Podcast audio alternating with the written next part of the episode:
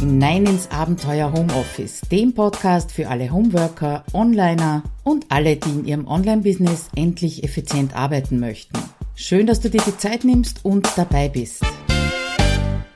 Ja, hallo, ich bin Claudia Korscheder und du bist im Podcast zum Abenteuer Homeoffice gelandet. Ja, herzlich willkommen, falls du das erste Mal dabei bist und schön, dass du wieder dabei bist, wenn du schon öfter mal hier vorbeigeschaut hast. Das heutige Thema, ja, die Überschrift ist vielleicht ein bisschen unüblich für mich, nämlich wann es Zeit ist, deine To-Do-Liste zu ignorieren. Wenn du mich kennst, weißt du, dass ich eine absolute Verfechterin bin von To-Do-Listen und allen möglichen anderen Listen natürlich auch, weil es den Kopf so schön frei hält. Aber es gibt Situationen, da ist die Vogel-Strauß-Politik wirklich angebracht.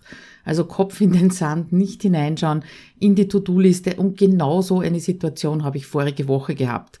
Vielleicht hast du es auf Facebook mitbekommen, da haben mich einige Leute ganz, ganz lieb begleitet bei diesem äh, Problem mit meinem Computer. Was war passiert? Ich hatte am Donnerstagnachmittag einen Techniker im Haus und der hat meinem Computer ein paar neue Innereien verpasst und auch ein neues Betriebssystem.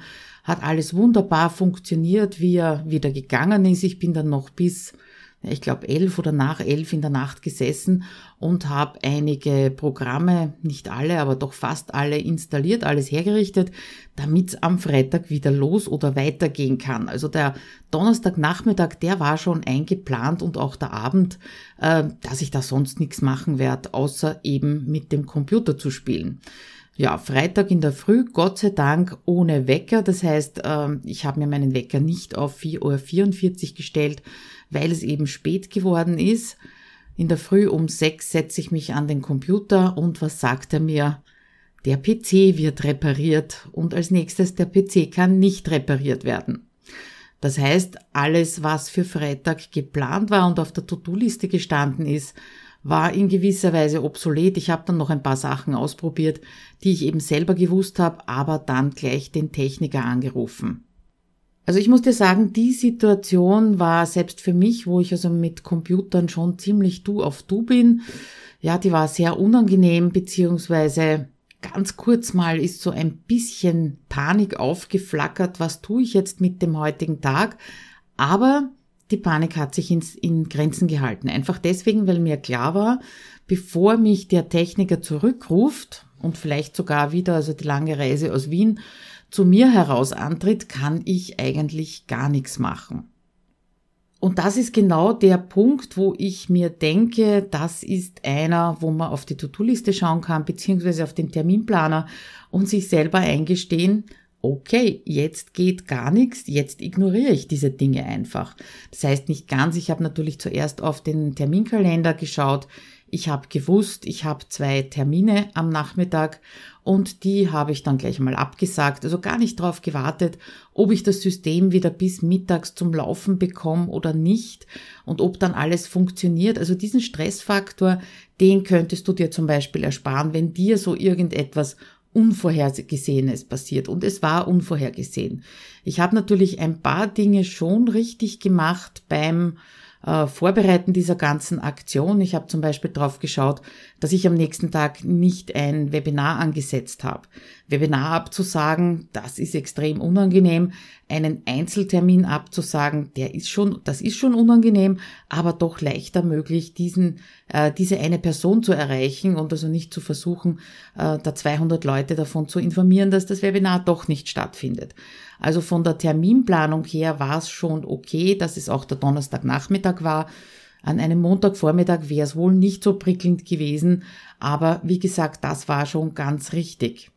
Was habe ich noch richtig gemacht? Ich habe eine Datensicherung gehabt. Das heißt, all meine Daten, äh, jetzt nicht das System selber, das war ja ganz neu aufgesetzt, das hatte ich bereits gesichert beziehungsweise in der Cloud und somit war auch nicht wirklich ein Grund dafür, jetzt in große Panik auszubrechen.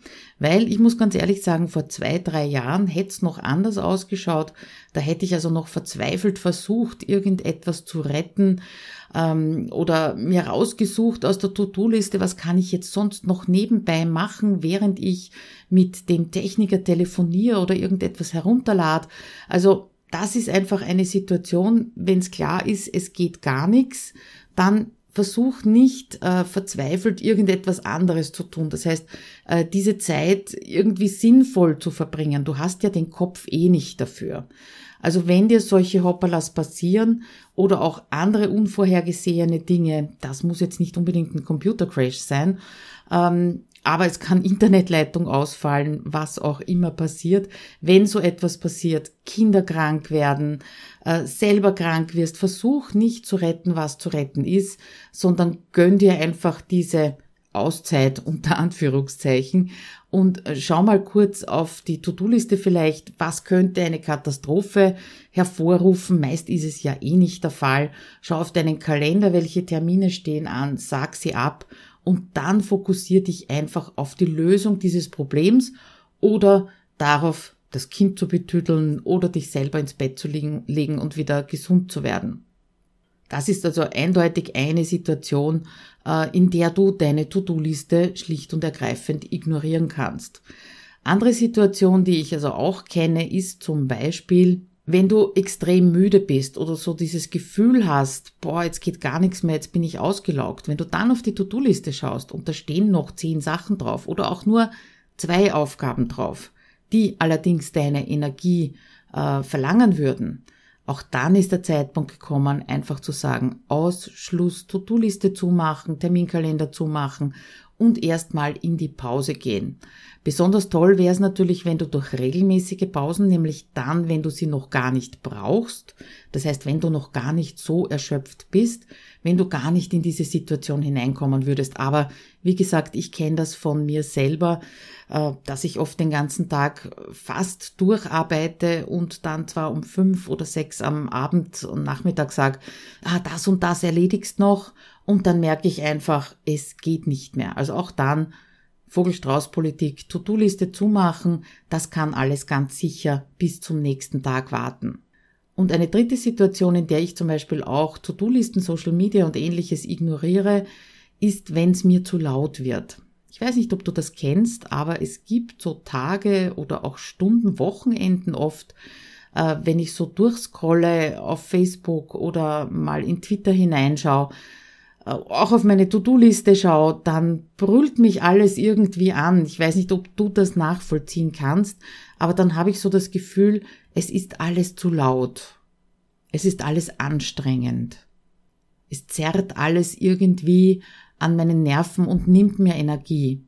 Und das ist dann genau der Punkt, wo ich auch alles zumach, bleiben lasse, vielleicht mal noch einen Blick drauf mache, ob sich Katastrophen anbahnen könnten und wenn nicht, dann lasse ich es bleiben und mache den ganzen Tag oder vielleicht sogar das ganze Wochenende eine Auszeit, einfach um wieder am Montag in der Früh frisch zu sein.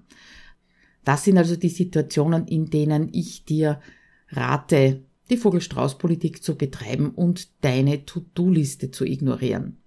Witzigerweise hat in der letzten Woche oder in der vergangenen Woche haben zwei Kollegen von mir genau in diese Richtung Blogartikel geschrieben. Der eine ist vom Thomas Mangold, da ist die Überschrift To-Do-Listen-Insolvenz in acht Stunden von 854 auf 160 Aufgaben. Und wenn du jetzt hellhörig wirst und dir denkst, boah, das wäre so richtig äh, jetzt mal ein Schwung für mich, dann schau in die Show Notes unter abenteuerhomeoffice.at-019 und dort habe ich dir den Artikel verlinkt. Da geht es einfach auch darum, wenn die To-Do-Liste zu lang wird, was tun, ein paar Strategien für dich, wie du sozusagen äh, deine To-Do-Liste ausmisten kannst, beziehungsweise einen Großteil davon in die Insolvenz schicken kannst. Hat mir sehr gut gefallen. Und dann gab es auch noch vom Lars Bobach einen Artikel, da geht es eher so um die also nicht so einen Tag lang To-Do-Liste ignorieren, aber da geht's eher um die großen Krisen, wie man aus denen wieder rauskommt, eine Schritt-für-Schritt-Anleitung und einen sehr guten Podcast mit dem Titel In sieben Schritten durch die Krise. Ja, also diese beiden Leseempfehlungen möchte ich dir noch mitgeben. Und dann vielleicht auch noch eine auf meinem eigenen Blog. Da habe ich mal einen Artikel drüber geschrieben, eigentlich die Antwort auf eine Leserfrage. Und die Leserfrage hat gelautet, was äh, kann ich machen, wenn ich immer wieder aus äh, meinen Routinen rausfall, wenn die Zeiten stürmisch werden, wenn ich den Fokus verliere.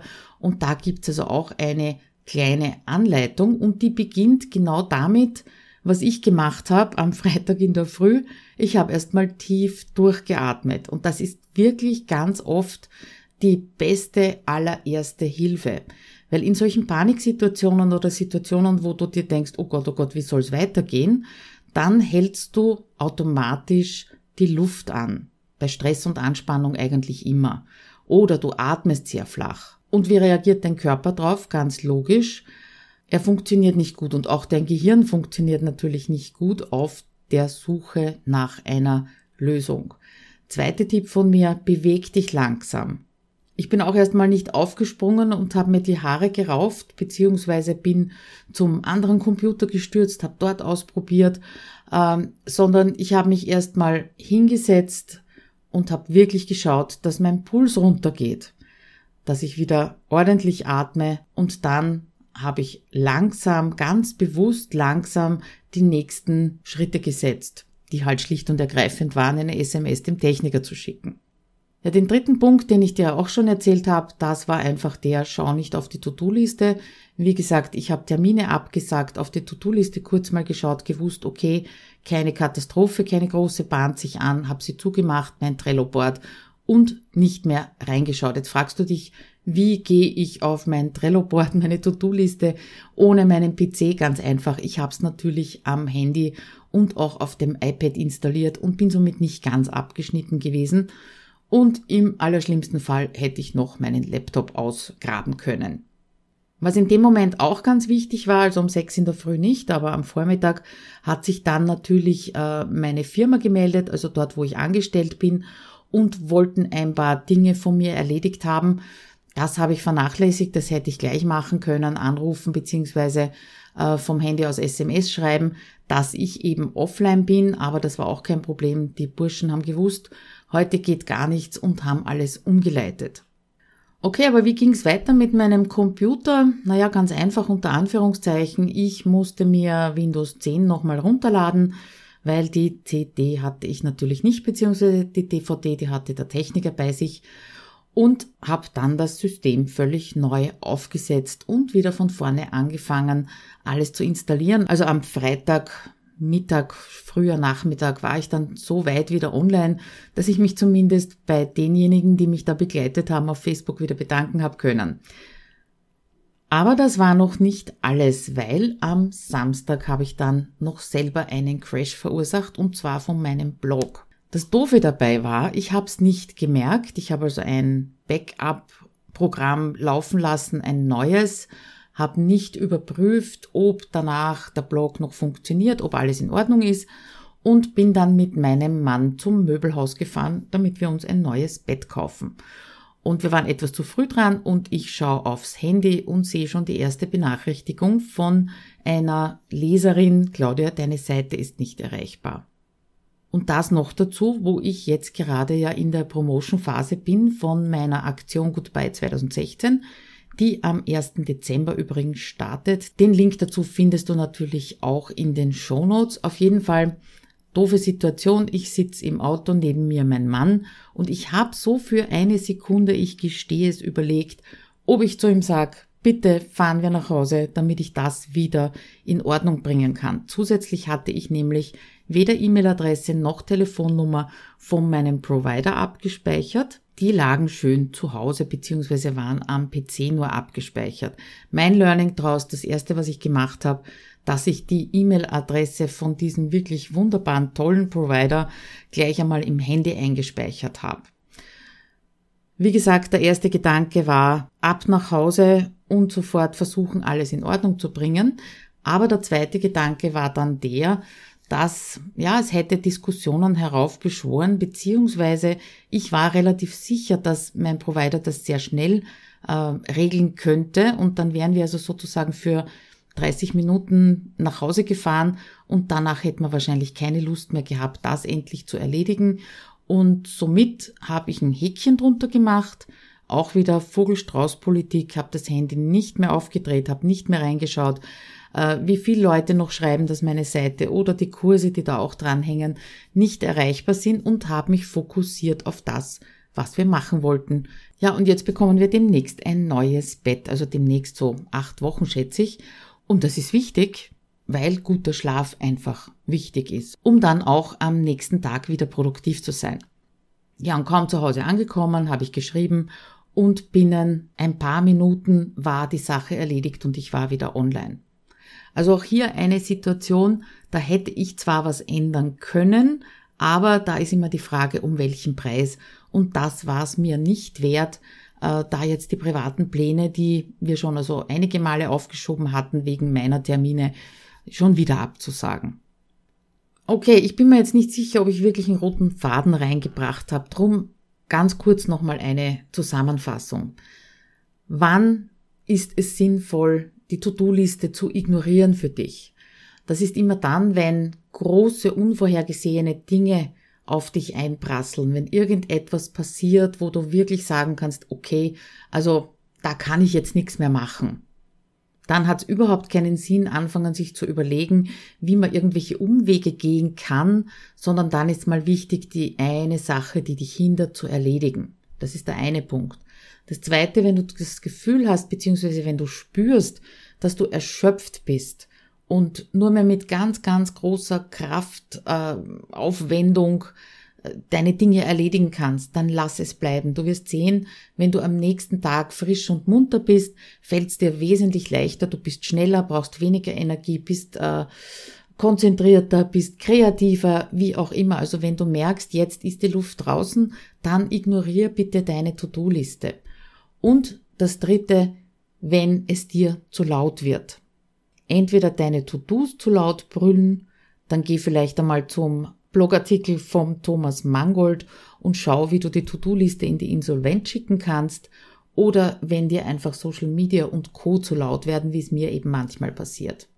Wenn der Fall eintritt, check einmal kurz deine Termine, deinen Kalender, schau, was du absagen musst, versuch nicht, na verschieben wir es um ein, zwei Stunden, äh, du weißt nie, ob es dir dann besser geht, dass das Kind gesund ist, der Computer wieder funktioniert, sondern sag einfach ab und melde dich später, um einen neuen Termin auszumachen.